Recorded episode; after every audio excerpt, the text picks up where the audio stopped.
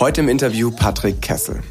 Patrick hat vor einigen Jahren die Marke Pakama gegründet und hat sich mit dieser Sportmarke das Ziel gesetzt, ein Fitnessstudio sehr kompakt in den Rucksack zu verstauen, sodass jeder mit auf den Weg, also zum Beispiel in den Urlaub oder auf eine Geschäftsreise mitnehmen kann. Was viele nicht wissen, Pakama war einer unserer aller, allerersten Kunden. Wir arbeiten mit Pakama jetzt schon seit, keine Ahnung, vier Jahren oder so zusammen. Und dementsprechend äh, eng ist natürlich auch irgendwie das Verhältnis jetzt zueinander.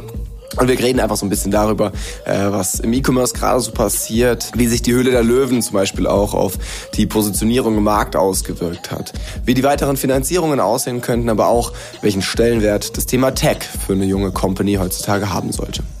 Viel Spaß im Podcast mit Pakama. Der Newcomers Podcast. Das Weekly E-Commerce Update mit Jason Modemann. Hallo Patrick, wie geht's dir? Jason, ich grüße dich. Herzlich willkommen im Newcomers Podcast. Ähm, es ist mir eine Ehre, dich heute mit dabei zu haben. Wir kennen uns jetzt ja doch schon eine Weile. Ähm, und ich würde sagen, wir, wir schnacken gar nicht lange rum, sondern du stellst dich einfach mal vor. Wer bist du, Patrick? Sehr gerne. Freut mich dabei zu sein. Mein Name ist Patrick Kessel. Ich bin äh, Gründer von Pakama ähm, unser Produkt in einem Satz beschrieben, sagen wir immer, ein Fitnessstudio im Rucksack. Dazu hast du eine di digitale Komponente mit der App, äh, Personal Trainer, mit denen du immer und überall trainieren kannst. Ähm, genau, um diese Produkte haben wir die letzten Jahre eine Lifestyle-Brand aufgebaut. Das ist ein ganz schön langer Satz oh, zum Erklären. Aber glaube ich, fasst ganz gut zusammen. Willst du vielleicht ein bisschen mehr ins Detail noch gehen? Also ähm, was, was, wie genau kann man sich Pakama am Ende vorstellen? Was heißt denn ein Fitnessstudio im Rucksack? Ja, gerne. Ähm, also du hast zehn Tools. Ähm, die sind in einem Rucksack verstaut, so dass du trotzdem noch genügend Platz für Schuhe, Laptop, Handtuch, Dinge des, des äh, täglichen Lebens hast. Also sagen wir mal, ein Use Case wäre, du schnappst dir morgens dein Pakama-Bag, bevor du ins Büro gehst, hast du deinen Sportsachen, was zu essen drin, dein Laptop etc. und gehst dann in der Mittagspause mit deinen Kollegen oder nach der Arbeit in den Park dein Workout machen. Ähm, unser Ansinn war so ein bisschen, dass du immer und überall wie im Fitnessstudio nur mit Tools trainieren kannst und Progression so wie im Fitnessstudio mit stärkeren Gewichten erzielst. Bei uns ist die Kernkomponente der Tools die Pakama Bar. Ähm, mit der trainierst du eigentlich sehr, sehr ähnlich wie, wie mit einer Langhandel. Da machst du beispielsweise Deadlifts, da hast du Resistant Bands an Seiten, stellst dich drauf ähm, oder hängst äh, um einen Baum oder einen Türanker ähm, in einen Haken ein, kannst dann ganz viel Zug- und Drückübungen machen. Das war so ein bisschen das, wo wir ursprünglich herkamen. Ähm, von Anfang an war mir wichtig, dass wir da eine emotionale Marke drum bauen ähm, und, und weniger jetzt ein, ein eins zu eins ersetzbares Produkt sind, jetzt äh, in, in Anführungsstrichen was, was du in jedem Amazon-Shop kaufen kannst. Und ja, mittlerweile merken wir, dass unsere digitale Komponente mit der App für viele Leute äh, sehr, sehr relevant ist. Deshalb haben wir Anfang des Jahres auch eine neue App gelauncht, habe einen, einen Co-Founder dazu geholt, der Seniora ist, der in dem Bereich sehr stark ist und äh, genau, jetzt werden wir für die Zukunft unserer Produktwelt smart machen. Das ist vielleicht was, wo wir nachher nochmal gesondert drüber reden können, weil es ein, ein relativ großer Block ist. Ja, krass. Äh, bevor wir über die Zukunft reden, lass doch gerne mal so über den Start reden, oder? Wie kam es dazu? Also, ähm, ich meine, ich kenne dich ja. Ähm, du bist Schiedsrichter. Ich weiß gar nicht, ob du immer noch aktiv bist. Bin ich. Aber warst es lange Zeit sehr professionell auch, ne? Wo Pakama ja eher so ein Nebending war am Anfang. Ähm, und ich glaube, mittlerweile ist aus dem Nebending dann doch irgendwie eine dicke Company geworden. Ähm, von daher erzähl doch gerne mal, wie es dazu kam. Hast du wirklich dieses Problem selber irgendwie im Alltag äh, erlebt, so wie das immer so die, die Bilderbuch-Gründer-Story ist? Und hast gesagt, hey, dann lass doch doch einfach umsetzen oder wie kam es dazu? Mhm. Also die aller Ursprungsidee, das hatte eigentlich eine Mitgründerin, eine Mitgesellschafterin, die Maya. Da saßen wir mit Freunden zusammen und sie hat so ein bisschen davon erzählt, sie fährt immer in Urlaub und hat einen Koffer mit Gewichtsscheiben etc. dabei. Und äh, wie du gerade gesagt hast, ich bin Fußballschiedsrichter, bin, bin da ähm, bis zur zweiten Bundesliga unterwegs und ähm, kenne das Problem auch, dass ich jedes Wochenende unterwegs bin und selbst in guten Hotels sind häufig einfach schlechte Gyms mit irgendwie ein, zwei Kardiogeräten und das war's. Und so ist die Idee so ein bisschen entstanden, dass wir gesagt haben, lass doch mal schauen, was es so am Markt gibt und gucken, ob wir da ein cooles Produkt bauen können, was, was uns und, und anderen Leuten helfen kann.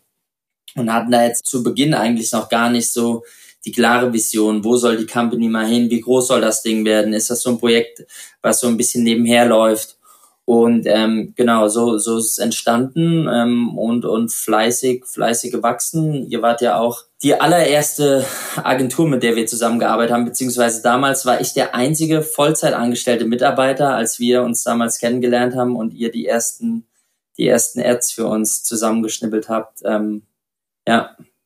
Hey, wir haben so mitgefiebert. Ich hatte euren Shopify Store auf meinem Handy auch. Eine Zeit lang zumindest, weil irgendwann ging es ja dann doch ein bisschen auf den Sack, wenn irgendwie abends um halb zwölf wieder Kaching macht. äh, aber das war, das war echt noch, das war noch eine richtig wilde Zeit, ne, wo man dann irgendwie, also ich, ich war ganz, also die ersten Videos von Pakama oder mit die ersten, da stand ich selber vor der Kamera und habe die selber gedreht auch, ne. Äh, das war schon äh, eine sehr intensive Zusammenarbeit am Anfang, sagen wir es so. Ähm, aber umso cooler dann auch zu sehen, was daraus geworden ist. Wo, wo steht Pakama heute? Also jetzt gerade irgendwie so umsatztechnisch oder und, und was, wie viele Mitarbeiter habt ihr? Zu dem Punkt nochmal, ähm, die ersten Videos waren wirklich, ich weiß noch ganz genau, wie Patrick und du. Ich habe da so ein Video, war das an der ISA oder so, da habt ihr da Übungen gemacht. Ja, ja, ja. Ähm, das, ich habe das noch ganz Ich habe genau das letztens erst noch mal gesehen und es war ziemlich geil schon, bin ich ehrlich. Das sollten wir eigentlich noch mal, noch mal testen und ausprobieren. Ja, safe. Ähm, vielleicht mit so einem Voice-Over im Hintergrund als User-Generated Content testen. Ähm, Wäre wär spannend zu sehen, wie das funktioniert. Äh, ja. das, das ist jetzt der Trend gerade, ähm, aber das ist halt, das Video ist vier, fünf Jahre alt, ne, muss man dazu sagen. Genau, richtig. Ja, wir waren ganz Early Adopter. War hier vor der Zeit, definitiv. Ja, ähm, wo stehen wir gerade? Also wir sind, wir sind zehn Mitarbeiter aktuell hier in Deutschland und Europa ähm, haben noch ein Team von vier Entwicklern in Indien sitzen und eine Testerin ähm, noch. Ähm, und ja, sind da äh, gesund am Wachsen, auch, auch äh, selbstfinanziert zu 95 Prozent, ähm, was es gerade in einem Business wie unserem natürlich auch anspruchsvoll macht, vor dem Hintergrund, ähm, dass du einfach einen, äh, einen extremen Cashburn oder Cashburn ist falsch formuliert, dass du ähm, eine hohe Warenvorfinanzierung hast und ähm, das auch immer so ein Thema ist, gerade wenn du frühphasig bist, ähm, ist es schwierig, Kredite dafür zu kriegen. Ähm, und ja, das, das ist so der, der, der Status, wo wir, wo wir uns aktuell befinden. Wie macht ihr das jetzt? Also hab, habt ihr einen Kredit für die Warenvorfinanzierung oder versucht ihr das aus dem eigenen Cashflow irgendwie raus immer zu, zu stemmen? Ähm, sowohl als auch. Also am Anfang haben wir es tatsächlich aus, aus dem eigenen Cashflow gemacht, ähm, haben Gesellschafter mit drin, auch, auch Gründungsgesellschafter, die, die ähm, da mit Vollblut bei Pakama drin sind, die ähm, schon ein paar Gründungen erfolgreich gemacht haben und deshalb äh, durch Exits ein gewisses Eigenkapital, die uns da unterstützen bei Warenvorfinanzierung. Ähm, sind da aber jetzt auch in einer, in einer Größenordnung schon, dass wir äh, das mit, mit ähm, Warenvorfinanzierern machen können, die darauf spezialisiert sind. Mhm. Ja, ich meine, ihr wart ja auch bei Höhle der Löwen. Ähm, da ist zu keinem Investment gekommen. Können wir auch gleich nochmal gesondert drüber reden. Das ist, glaube ich, immer spannend. Ja. Ähm, habt ihr vor, in Zukunft Investoren mit aufzunehmen oder nochmal irgendwie Geld zu raisen? Mm, ist eine spannende Frage. Also wir sind EBITDA positiv und ich glaube, es ist eine Frage der Geschwindigkeit des Wachstums, das wir hinlegen möchten. Ähm, und auch eine Frage, wann möchten wir in welche Länder gehen? Weil was wir ganz stark gemerkt haben, auch, auch äh, zu Beginn, beziehungsweise wenn wir jetzt neue Länder antesten, dass Brandbuilding einfach relevant ist, aber sehr teuer ist. Ähm, und umgekehrt gesprochen, glaube ich, dass beispielsweise die USA für uns ein relevanter Markt ist. Ja, glaube ich. Glaube ich, dass wir da extrem Brandbuilding erstmal betreiben müssten. Ja, glaube ich auch. Ähm, und da bin ich schon der Meinung, wenn wir sagen, wir möchten schneller skalieren, ähm, als wir es die letzten Jahre getan haben und auch in, in deutlich größere Länder gehen, dass es dann durchaus sinnvoll sein könnte, ähm, nochmal ein bisschen Geld aufzunehmen. Okay. Seid ihr gerade schon in, in, konkreten Gesprächen oder ist es noch so ganz, ganz vage? Ähm, es kamen immer mal ein, zwei Leute extern auf uns zu und, und haben, haben gefragt und sich dafür interessiert. Und mit denen sind wir seitdem eigentlich in stetigem Austausch. Aber es ist jetzt nicht so, dass wir aktuell mit dem Pitch Deck die Runde drehen ja, würden und sagen. Aber ihr seid schon offen, ist ja schon äh, gut zu wissen. Also für jeden, der hier zuhört und da vielleicht so was raushört oder da irgendwie sagt, hey, das könnte was sein, ist ja sicherlich spannend, da dann mal mit Patrick in Verbindung zu treten. Äh, weil, also was ich nur bezeugen kann, ist halt, ähm, du hast jetzt gerade gesagt, gut, Warenvorfinanzierung ist sicherlich ein Thema. Das andere, was es sicherlich einfach schwer macht, da bootstrapped ähm, zu arbeiten, was ihr bis jetzt geschafft habt, was total beachtlich ist, aber was, was halt schon schwer ist, ist einfach so dieser, der Markt ist extrem kompetitiv. Also dieser Fitnessmarkt ist halt unfassbar umkämpft. Ähm, und gerade da eben im Marketing dann irgendwie auch äh, relevante Market Shares sich irgendwie zu sichern, das ist halt nicht ohne und ist halt immer mit ordentlich Kapital verbunden, ne? so wie du richtig gesagt hast, gerade wenn du da dann halt auch ein bisschen Speed aufnehmen willst und ein Wachstum halt auch teilweise erzwingen willst, wo es vielleicht jetzt organisch gerade in dem Moment nicht so easy ist, äh, dann bist du da teilweise halt schon auf Fremdkapital angewiesen, um da halt auch ähm, den Speed nicht zu verlieren.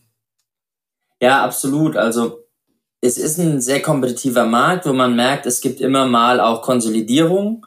So der App-Markt, glaube ich, ähm, hat sich die letzten ein, zwei Jahre so ein bisschen bereinigt, weil dann doch viele gemerkt haben, okay, es ist schwerer als gedacht, hier, hier nachhaltige Umsätze aufzubauen und doch nicht so günstig, eine, richtig geile App aufzubauen.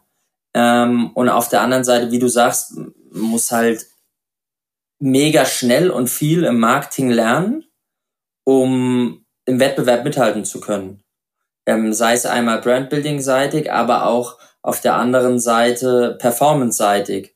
Ähm, weil das weißt du zehnmal besser als ich, wie schnell sich der Performance-Markt verändert ähm, durch die Regularien, die die Plattformen, die dir vorgeben, durch das geänderte Nutzerverhalten. Und ähm, wenn wir da heute versuchen würden, das gleiche wie vor zwei Jahren zu machen, ähm, dann glaube ich, würden wir keinen Rucksack am Tag verkaufen, so ungefähr. Okay, ähm, wir hatten es jetzt gerade schon angeschnitten, einfach damit wir es abgehakt haben, war so dein, dein, dein Fazit nach Höhle der Löwen. Wie wichtig war das für euch? Weil das ist eine Frage, die wir super oft gestellt bekommen, gerade auch von Projekten, die dann irgendwie jetzt in der nächsten Staffel oder sowas antreten. Ähm, auf was muss man achten? Was hättest du vielleicht auch anders gemacht im Nachgang? Und äh, wie wichtig war das jetzt auch für eure PR und euer Wachstum? Weil das hat, da hat sich ja schon ein bisschen was getan. Ne? Mit zu der Zeit haben wir zusammengearbeitet und das war ja schon in dem Fall so ein bisschen so, so ein Tipping Point irgendwie, den man da äh, sehen konnte. Ne? Mhm. Also ähm, vielleicht einmal chronologisch. Wir wurden gedreht im Januar 2019. Und die Ausstrahlung war, nee, wir wurden gedreht im Februar 2019. Die Ausstrahlung war im, im März 2020. Und wir sind ja ungefähr so damals im Januar 2019 mit unserem Shop live gegangen. Ich weiß noch, äh, wie wir die Ads geschaltet hatten. Zu der Zeit war ich drei Wochen in, in Thailand und habe gedacht, das gibt's doch nicht. Warum funktioniert das denn nicht? Bin, bin äh, schier verrückt geworden und ähm, habe dann äh, äh, schon stark auf, auf einen Effekt durch Höhle der Löwen gehofft. Ähm, wir haben dann das erste Jahr ähm, auch, auch gut Gas gegeben, um, um gewisse Strukturen aufzubauen und wussten aber nie, wann, wann ist denn die Ausstrahlung oder werden wir überhaupt ausgestrahlt.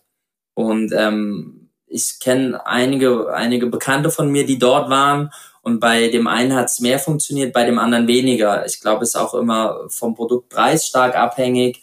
Ähm, ist es eher ein Mitnahmepreis, ist es eher ein hochpreisiges Produkt. Und unser Produkt mit, mit 200 Euro im normalen VK ist jetzt weniger ein Mitnahmepreis. Deshalb war ich auch nie so überzeugt zu sagen, das wird uns jetzt durch die Decke schießen. Ähm, hinzu kam, wie du gerade gesagt hattest, dass wir keinen Deal bekommen hatten. Ähm, eigentlich war das Feedback durchweg positiv, was so ein bisschen angekreidet wurde, dass die digitale Komponente nicht stark genug ausgebaut war zu dem Zeitpunkt und dass wir äh, äh, ja noch total am Anfang standen und irgendwie ein Monat Jobumsatz von, lass mich lügen, du weißt es vielleicht noch besser als ich, 10.000 Euro hatten im ersten Monat oder sowas. Ja. Ähm, das waren so ein bisschen die beiden Themen, aber das Feedback von den anderthalb Stunden, die wir da zum Pitch drin waren, war generell positiv. Dann kam vier Wochen vor Ausstrahlung, äh, haben wir die Info bekommen, dass wir ausgestrahlt werden. Und ähm, dann muss man natürlich schon einiges vorbereiten. Vor allem muss schauen, dass, dass du jemanden findest, der dich unterstützt, ähm, servertechnisch, dass, dass da nichts abschmiert. Und ähm, ja, dann haben wir so ein paar flankierende Marketingmaßnahmen gemacht. Waren zu dem Zeitpunkt, war ich aber immer noch eigentlich der einzige Vollzeitangestellte und irgendwie zwei Praktis und zwei studentische Hilfskräfte. Ähm, und die Ausstrahlung war für uns dann schon PR-seitig ähm, extrem positiv. Also ich glaube, das hat auch ein Stück weit mit Glück zu tun, weil ganz nüchtern gesprochen, ich habe mittlerweile auch schon ein paar Gespräche mit Investoren geführt. Es ist nicht die Realität, wie ein Investorengespräch abläuft. Die, die äh, Jungs von Sony, und das ist ja auch null verwerflich, versuchen Fernseh zu machen, ja, und da brauchst du halt eine gewisse Dramaturgie über die ganze Show des Abends gesehen. Und da gibt's welche, die werden positiver dargestellt und es gibt welche, die werden negativer dargestellt. Und ähm, ich glaube, uns haben sie relativ fair dargestellt, wie es tatsächlich war. Und ähm, dann hatten wir auch nochmal den Effekt, wir hatten zwei Werbepausen und du siehst in jeder Werbepause einen krassen Peak bei deinen Shopbesuchen. Und ähm, nur mal, um, um so eine Zahl zu nennen, wir hatten in den ersten drei Stunden nach der Ausstrahlung schon 100.000 Euro Umsatz gemacht. Obwohl nach der ersten Dreiviertelstunde unser Shop komplett platt war, also leer, leer verkauft. Ähm, und und ähm, das hat uns dann die nächsten Monate vor ganz neue Herausforderungen gestellt, dass es da so rund ging. Ähm, die, die wir. Ihr wart dann erstmal drei Monate ausverkauft, ne? Weiß ich noch. Also da ja, wir waren gar nichts mehr. Genau, komplett, komplett ausverkauft, ja. Und ähm, dann, dann fangen die Leute natürlich auch irgendwann an zu sagen, hey, wann kommt das Zeug denn? Du kriegst Storno. Die hatten schon bezahlt, glaube ich sogar, gell? Ja, ja, die hatten schon bezahlt. Also irgendwann kriegst du da ganz andere Themen, ja, die du vorher so... Pakama, also die Warenvorfinanzierung, jetzt ist klar. Ja, genau. Das war ähnlich wie eine Crowdfunding-Kampagne. nee, wir, ich weiß noch, wir hatten dann auch Lieferzeit erstmal vier Wochen. Da haben wir nach einer Stunde gesehen, es geht so ab. Dann acht Wochen. Dann am nächsten Tag haben wir schon auf zwölf Wochen gestellt. Aber die Leute sind halt ungeduldig. Aber die Stornos hielten sich noch in Grenzen. Also über 90 Prozent ähm, haben nicht storniert. Ja. Aber trotzdem hatte uns das PR-seitig so auf ein Level gehoben, auf eine Flughöhe, die wir, die wir so dann nie mehr verlassen haben. Natürlich war das nicht so wie die Folgewochen, die nächsten ein, zwei Wochen. Ähm, aber diese Bekanntheit, die wir dadurch hatten, ähm, glaube ich, hätten wir uns über zwei, drei Jahre wahrscheinlich teuer verdienen müssen, ähm, so dass äh, für uns das Resümee schon extrem positiv ist. Ja. Wahrscheinlich aber auch, wir, weil wir eine Lifestyle-Brand sind und das äh, gut zu der, der Zielgruppe gepasst hat die, die die Sendung sieht. Ja, da hat schon einiges gepasst. Man muss es aber trotzdem ins Verhältnis rücken. Ne? Also ich, wie du gesagt hast, also davor waren so die Shop-Umsätze bei so 10, 15 K oder sowas wahrscheinlich im Monat und dann seid ihr halt auf einen sechsstelligen ähm, Umsatz mal in ein paar Stunden gesprungen. Ne? Das ist halt schon einfach eine Flughöhe, die hätte man so jetzt nicht so schnell erreicht. Und ähm, vielleicht kann ich kann ja auch ein bisschen mal ein paar, paar Sätze zu sagen, weil wir haben jetzt bestimmt als Agency schon so, ich weiß nicht, bestimmt so um die 15 Brands oder sowas während Höhle der Löwen begleitet.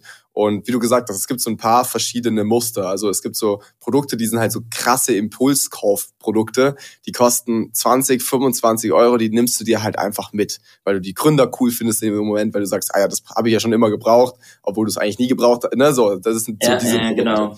Ähm, dann hast die du klassischen halt Ralf Dümmel Investments eigentlich. Ja, genau. Also genau die, die du dann eben für zwei, drei Monate auch Steht in, jedem LEH nochmal richtig rausballerst und ja. die danach dann halt auch tot sind, muss man hart sagen. Aber da baust du jetzt wenig Marke oder sowas auf, sondern genau. das ist halt schneller Abverkauf. Und das ist ein Produkt, das funktioniert super gut auf Höhle der Löwen. Ein anderes, wo wir halt schon rausgefunden haben, das funktioniert super gut, das ist eben so dieser Pakama-Case. Ähm, und was da voll viel reinspielt in meinen Augen, warum auch die Show so wertvoll da dann eben jetzt war, wo du auch sagst, hey, danach habt ihr dieses Niveau eigentlich nie verlassen, ist in meinen Augen dieser diese Zeit, über die du das Produkt erklären kannst. Also gerade so ein erklärungsbedürftiges Produkt. Versuch das mal auf Social Media zu platzieren, über gerade über Performance Marketing. Die Nutzer, die hören dir fünf Sekunden zu, dann sind die wieder weg. Das heißt, du brauchst wirklich keine Ahnung, 30 Impressionen, bis du einem Nutzer mal dieses Produkt überhaupt erklärt hast. Und dann hat er noch nicht mal Bock drauf, sondern hast du einfach nur das Produkt erklärt, so nach dem Motto. Ne? Und da ist natürlich so eine 20 Minuten ähm, Hülle der Löwen Auftritt oder wie lange ihr da wart, ist natürlich perfekt, ne? weil du kannst einfach dieses Produkt erklären. Jeder weiß danach, was es damit auf sich hat. Die Marke ist auch schon so ein bisschen bekannt. Und darauf kannst du halt unfassbar gut aufbauen. Ähm, natürlich ganz zu schweigen jetzt von dem Vertrauen, der Kredibilität und so weiter, die irgendwie auch mit, mit einherkommt. Aber ich finde halt dieses, mal das Produkt erklären zu dürfen in der, in der Generation oder in einem Zeitalter, wo alles nach Aufmerksamkeit strebt, wo du halt keine Sekunden oft hast bei dem Nutzer, ja. das ist halt so unfassbar wertvoll. Und ich glaube, da hat Pakama wirklich stark von profitieren können in der, in der Show.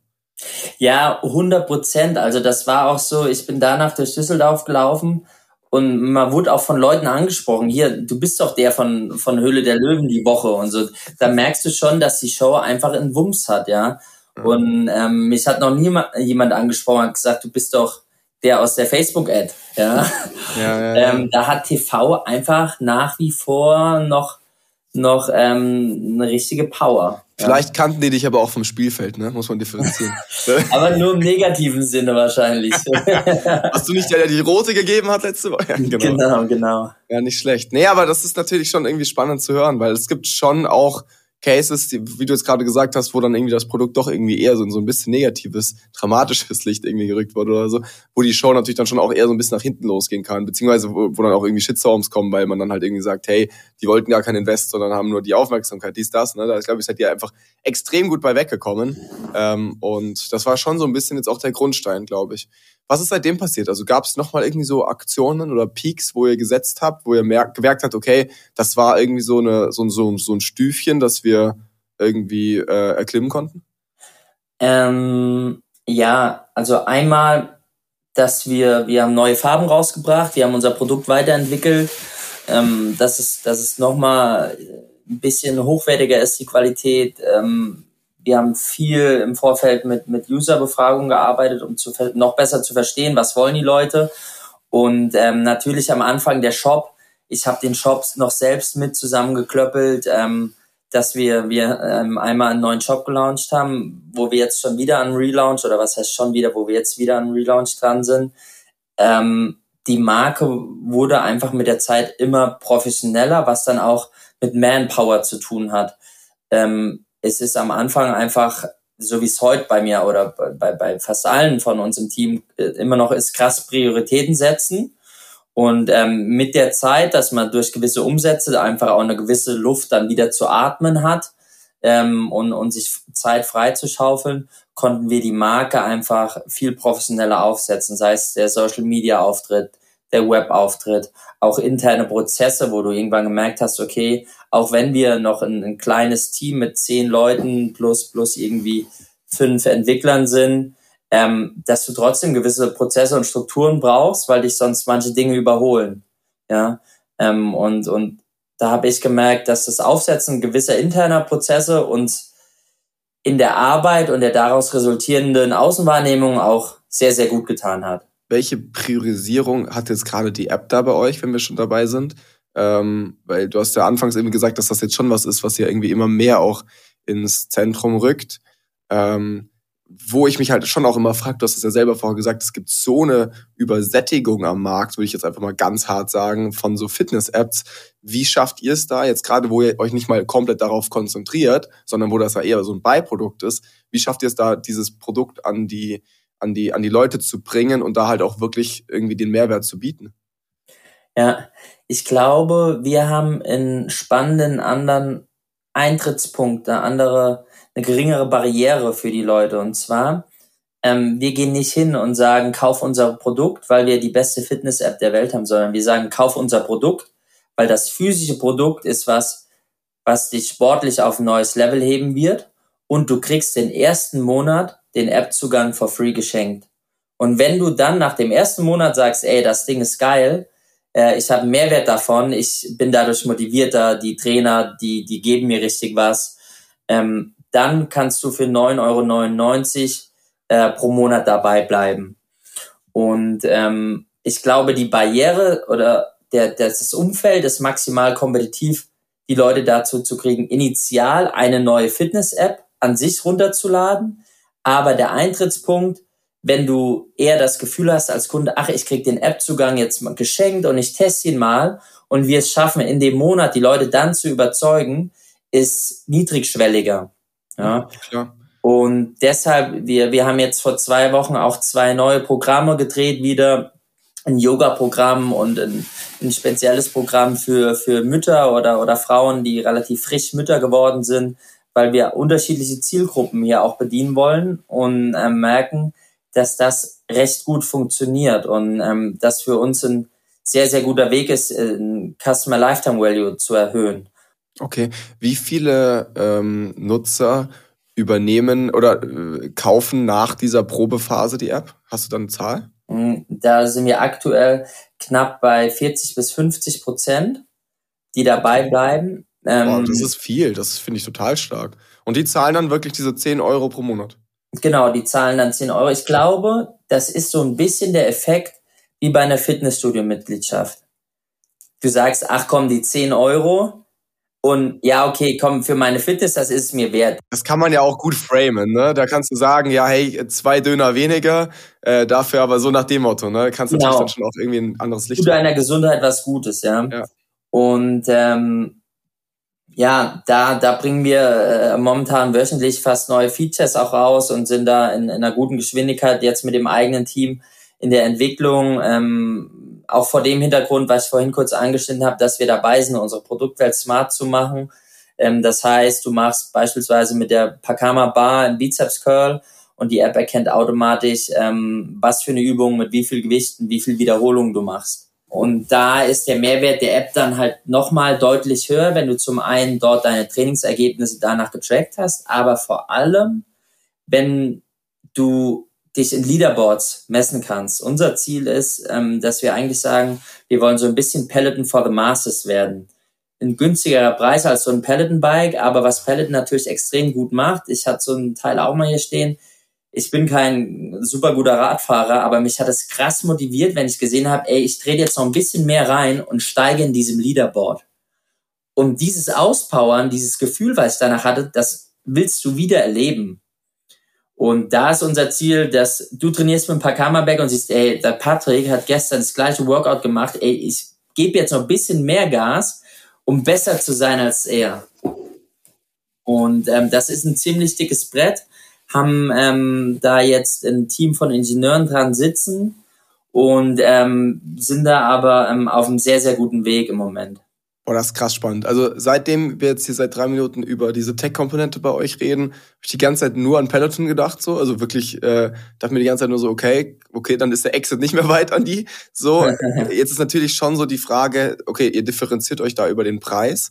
Auf der anderen Seite ist natürlich immer noch dieses Thema, ihr habt das Ding im Rucksack. Also würde es dann nicht irgendwie viel ich sag mal, effizienter sein, wenn man eben sagt, okay, man verkauft eben jetzt nur eine Pakama Bar, da ist dann vielleicht auch wirklich schon eine Tech-Komponente drin und irgendwie ein Bewegungssensor, whatever, verkauft diese einzelnen Teile ähm, und lässt dieses ganze Thema mit dem Rucksack hinter sich und ähm, macht oder also warum dieses Thema noch wir packen alles in den Rucksack und es ist immer alles ähm, weil jetzt von äh, würde ich jetzt mal ganz objektiv auf dieses Thema schauen würde ich sagen ist es eigentlich jetzt spannender für jetzt auch gerade um an die Nutzer besser ranzutreten. Wenn du dir für 50 Euro so eine erstmal so eine Pakama Bar kaufen kannst dann kannst du mit einem Upsell dem nochmal irgendwie für 40 Euro ähm, äh, ne, ne, ne, einen Anker für die Tür oder was verkaufen, beziehungsweise halt irgendwie äh, eine, eine, eine Faszienrolle oder whatever.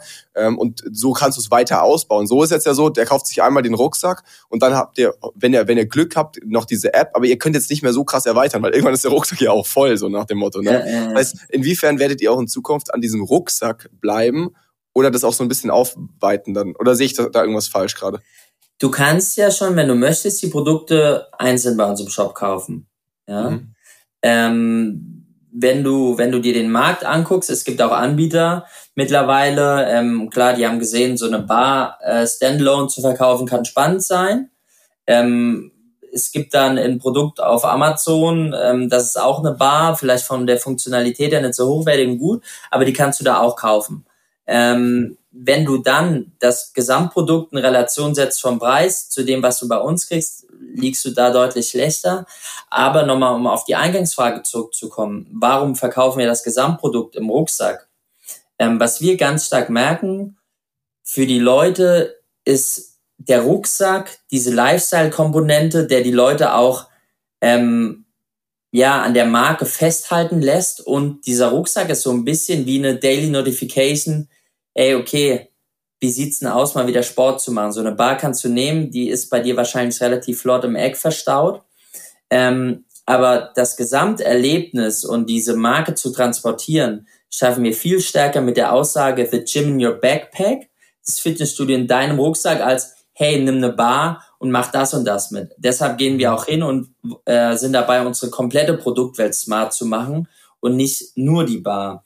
Weil dann, glaube ich, kriegst du irgendwann das Problem, dass du dich selbst so ein bisschen kannibalisierst. Ja? Und das Coole jetzt ist, das haben wir mittlerweile auch so ein bisschen gemerkt, wir sehen immer mal wieder in irgendeiner Stadt, Thorsten von uns war beim OMR-Festival, ist einer mit einem Pakama-Bag rumgelaufen und die haben sich unterhalten und es ist schon so ein bisschen, ähm, ey, die Leute, die den tragen und Pakama hat mittlerweile eine gewisse Bekanntheit, das steht für was, du bist sportlich. Ja, ähm, das ist eine Aussage. Dieser Community-Gedanke, ne? wo ihr ja auch dann irgendwie schon relativ nah dran seid an einem Peloton, oder? wo man dann irgendwie sich sich vergleicht, ähm, schon alleine auch so ein Zugehörigkeitsgefühl äh, auslöst, weil du halt diesen Rucksack hast. Ne? Das, glaube ich, haben viele andere Rucksackmarken nicht. Also wenn ich jetzt einen Adidas-Rucksack trage, wird niemand sagen, oh krass, du hast auch den Adidas-Rucksack. So, ne? Genau. Sondern ihr seid da halt so ein bisschen ähm, ja klar, ich weiß, was du meinst. Das ist so ein Zugehörigkeitsgefühl. Wenn du einen Pakama-Rucksack trägst und dich jemand sieht mit dem, der Pakama kennt, denkt er, oh, irgendwie, der, der ist auch Sportler, der ist auch fit.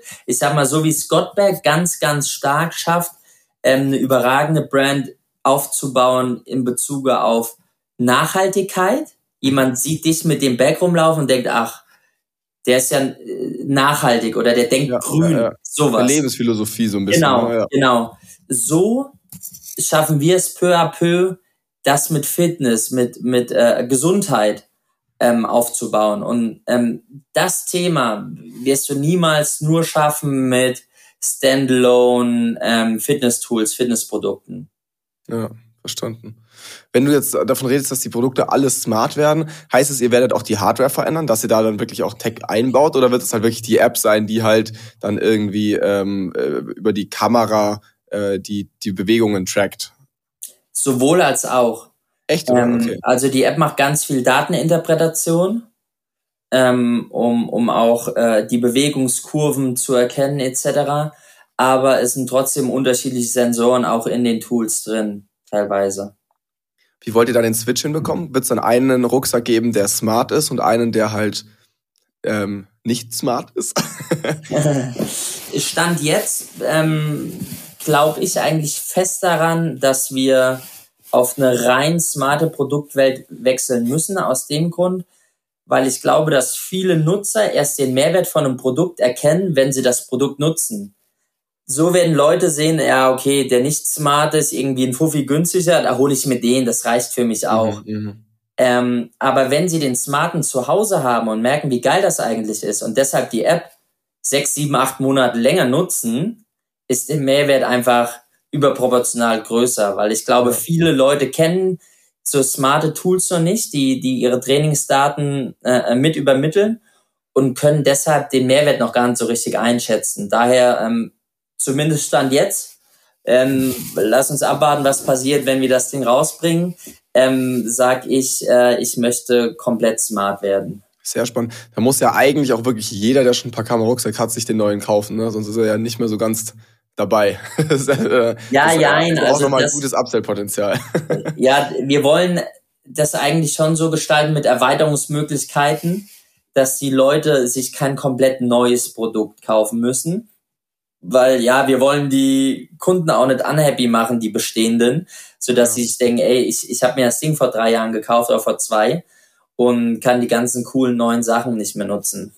Okay, Patrick. Ähm, jetzt sind wir bei über einer halben Stunde. Was mich jetzt noch interessieren würde, wäre, wo es jetzt neben diesem, The also das ist schon mal super spannend. Also, also das Thema Tech, glaube ich, wird auch euren Business Case total aufwerten.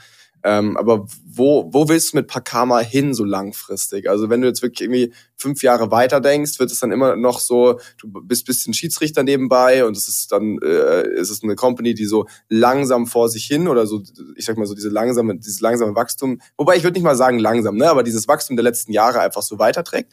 Oder siehst du da schon, dass du sagst, hey, gerade irgendwie so ein Peloton oder so, wenn du dich da ranhängen willst, das ist ja nochmal eine ganz andere gerade jetzt, äh, was auch Cash angeht, da musst du nochmal ganz anders denken. Ne? Das sind ganz andere Dimensionen. Ähm, was hast du vor mit Pakama? Wo willst du hin die nächsten Jahre? Mhm. Ähm, ja, unser Ziel ist, dass wir ähm, für jeden, der Bock auf Functional Fitness mit Tools hat, ein Angebot schaffen, das hochmotivierend und digital äh, erleben zu können. Wir wollen eigentlich Fitnesserlebnisse schaffen, die die Leute nachhaltig begeistern. Deshalb haben wir auch extrem hochwertige Coaches äh, ausgewählt. Die Drehs kosten uns richtig Kohle. Und ähm, meine Vision ist eigentlich, dass wir so ein Stück weit Peloton for the Masses werden. Natürlich jetzt äh, äh diese Flughöhe, die ein Peloton hat, umsatzseitig ähm, mal außen vor gelassen, ähm, weil das äh, sind natürlich maximal äh, äh, äh, krasse Ziele, aber dass wir schon in komplett Europa und ähm, mittelfristig die nächsten zwei bis drei Jahre ist unser Ziel, in die USA zu gehen, wenn wir smart sind, ähm, dass da jeder, der, der Fitness macht, Pakama kennt und ähm, eigentlich sagt, das ist so eine geile Brand, das sind so hochwertige Produkte, ähm, ich, ich will das testen. Und wenn er es testet, dass er vom Pro Produkt dann so überzeugt ist und sagt, geil, ich bleib dabei. Sehr geil. Ja, cooles Schlusswort. Also das heißt aber schon auch sehr, sehr viel, jetzt wenn ich es raushöre, wirklich in die Marke investieren, oder? Also wenn du das erreichen willst, dann musst du ja ganz, ganz stark wirklich über die Marke gehen und halt wirklich diese Lifestyle-Brand weiter ausbauen, die Community stärken, ähm, sodass da wirklich halt jeder von erreicht wird auch, der dafür irgendwie in Frage kommt, ne? weil gerade jetzt so die die die Anfänge waren ja schon stark irgendwie dann auch über das Performance Marketing und irgendwie über die sehr sehr spitze Zielgruppe und ihr wollt mehr rausgehen und ihr wollt vielleicht auch noch mal so ein bisschen mehr auf die Kacke hauen eigentlich, wenn ich es richtig verstehe, oder? Genau, ja, das ist, da schließt sich der Kreis so ein bisschen zu der Frage, die du mich eingangs gestellt hast. Wollen wir externes Geld aufnehmen oder nicht? Und das ist was, da würde ich dann jetzt sagen, wenn jemand kommt, der strategisch passt und kein reiner Geldgeber ist, ähm, kann das eine Option sein. Ich hätte aber auch kein Problem, jetzt mit der Wachstumskurve die nächsten drei Jahre weiterzumachen, ähm, wenn, wenn wir es selbst finanzieren können. Es hat alles seine Vor- und Nachteile, möchte ich mal sagen. Ja, nee, voll. Aber es ist doch wirklich, ich hatte es ja auch vorher schon gesagt, falls da sich irgendwer angesprochen fühlt von und die Vision äh, nachvollziehen kann, dann meldet euch gerne bei Patrick. Ganz allgemein, also auf jeden Fall mal nach dem Podcast jetzt hier Pakama auschecken, äh, vielleicht auch einfach direkt zugreifen. Ähm, können, ja, können ja noch äh, über einen Rabattcode oder so reden. Vielleicht äh, gibt's da ja noch einen Call to Action. mit, mit dem Code MARWAVE kriegt ihr ein Pakama Shaker dazu geschenkt. Das ist doch mal was. Super, muss man gleich noch anlegen. Patrick, vielen, vielen Dank dir. War ein sehr, sehr toller Podcast. Hab viel auch selber mitnehmen dürfen. Ähm, ja, genau, an alle Zuhörer, wie gesagt, äh, ihr wisst, was zu tun ist. Pakama abchecken und dann bis zum nächsten Mal. Patrick, vielen Dank dir. Ja, so und danke dir. Bis dann. Ciao, ciao. Der Newcomers Podcast. Das Weekly E-Commerce Update mit Jason Modemann. Jeden Mittwoch. Überall, wo es Podcasts gibt.